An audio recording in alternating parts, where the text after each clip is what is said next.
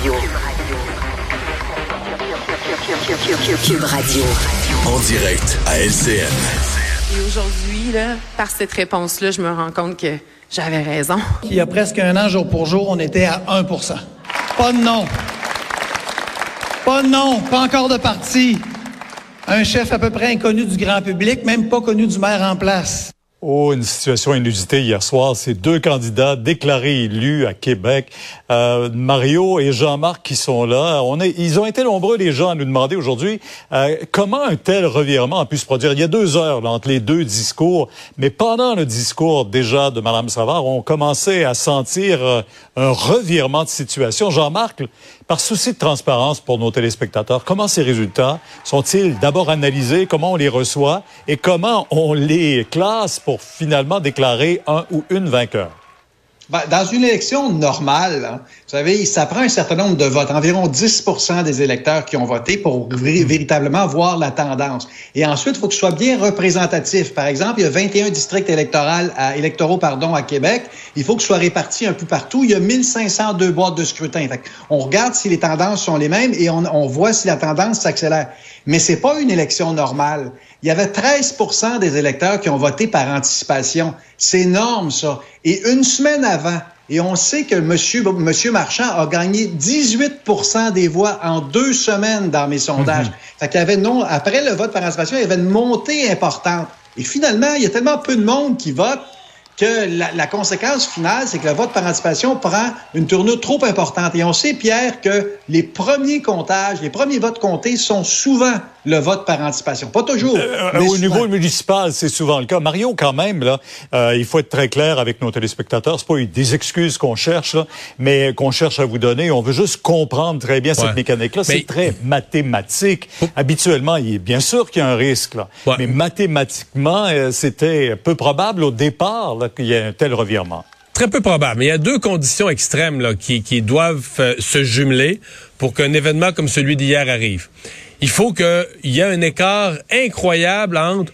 les résultats du vote par anticipation et le résultat du vote des gens qui y vont le jour du vote. Et là, on avait ça. Parce que tu as un candidat, M. Marchand, qui a tellement progressé dans la dernière semaine que le vote par anticipation et le vote le jour du vote, c'est comme dans deux, deux élections différentes. La deuxième condition, là, c'est et c'est toujours ce qui est mêlant pour nous. C'est on sait pas qu'est-ce que le directeur du scrutin, lui, à quel rythme il compte les affaires. Et donc là, hier, ce qu'on s'est rendu compte, c'est que le vote par anticipation est tout arrivé en premier. Des fois, il, il, il arrive à la fin, il est plus long à compter. Là, hier, il était compté avant le temps. Donc, on s'est retrouvé avec un, un vote par anticipation où on avait des milliers et des milliers de votes. Donc, on avait l'impression quand même d'une représentation de l'ensemble, de, mais qui était vraiment une représentation du vote par anticipation. Et là, au fur et à mesure que le vote du jour du vote s'est mis à être compté, là, on s'est rendu compte, oh, nouvelle histoire, le monsieur Marchand est plus fort et à chaque à chaque 50 euh, ou 100 boîtes de scrutin qui s'ajoutaient, l'écart se resserrait. on s'est rendu compte. Moi, à un moment donné, j'ai fait des règles de toi. J'ai dit non, non, le monsieur, monsieur Marchand, monsieur Marchand va passer devant à la fin. Très, très serré. Mais on s'est rendu compte qu'il allait passer devant à la fin. Là. Oui, euh, euh, ça me rappelle un peu les sondages euh, aux États-Unis, pas les sondages, mais les élections aux États-Unis, où on a vu dans certains États comment c'était tellement serré et que ça jouait d'une journée à l'autre. Si on remonte à l'élection de 2000, par exemple, on a élu Gore comme président, Bush par la suite. Alors, toutes ces choses sont possibles, même les grands réseaux, avec tous les moyens qu'on peut mettre et qu'on a à notre disposition. on n'est pas infaillible. Pierre, il y a 500 villes au Québec. Il y a eu une erreur.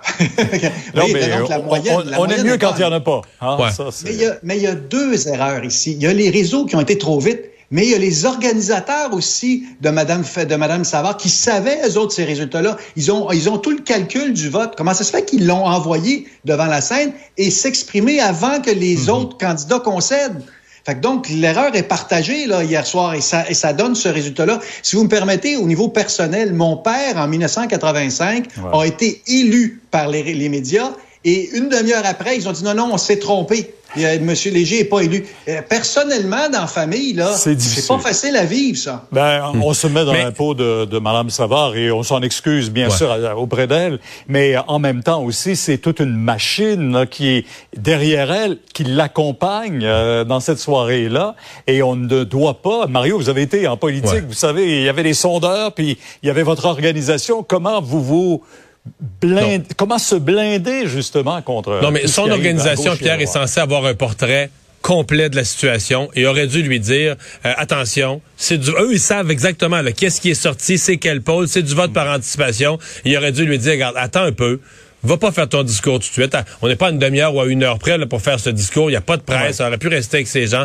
Donc ça, ça a été une erreur. Ceci dit, une longue discussion sur la façon dont ont été calculés les votes qui met un peu un ombrage sur le fait que c'est quand même tout un exploit qu'a accompli M. Ah, c'est Marchand, qui est parti de zéro. Il n'y avait pas de formation politique. Il a créé un parti qui était le cinquième parti. Là. Il aurait bien pu finir cinquième avec 2% Non, non. Monter son équipe, recruter ses candidats. Et il faut pas que... Tu sais, là, l'ordre dans lequel les, on a compté les votes et que c'est apparu à la télé doit pas faire ombrage au fait que c'est un exploit personnel de Bruno Marchand et, et c'est lui le nouveau maire de, de, de Québec là, et c'est un, Ben, toute une réussite là. D'ailleurs, l'homme du jour, et M. Marchand sera avec nous dans un moment. Je vous remercie tous les deux. Euh, M. Marchand, nouveau maire du Québec, avec nous euh, dans quelques instants. Déjà, les arbres sont décorés, tout prêts pour cette victoire.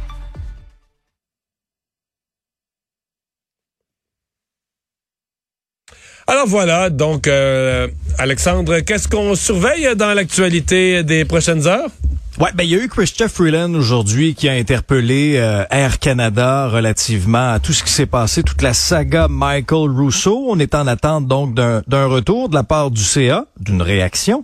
Et euh, Mario, le, le commissaire Mais ils n'ont des pas été. euh, officielles. ouais. Ouais, mais euh, Air Canada, là, Oui.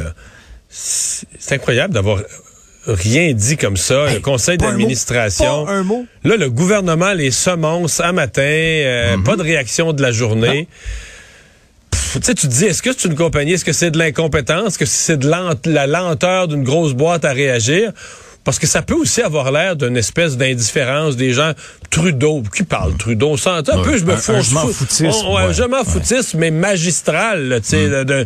d'un- groupe qui se pense plus gros que tout le monde, plus gros que la population, plus important que les francophones, plus gros que le gouvernement élu, enfin. Ouais, et pendant ce temps-là, Mario, on a dépassé le cap des 2000 plaintes au bureau du commissaire aux langues officielles. C'est un nombre record.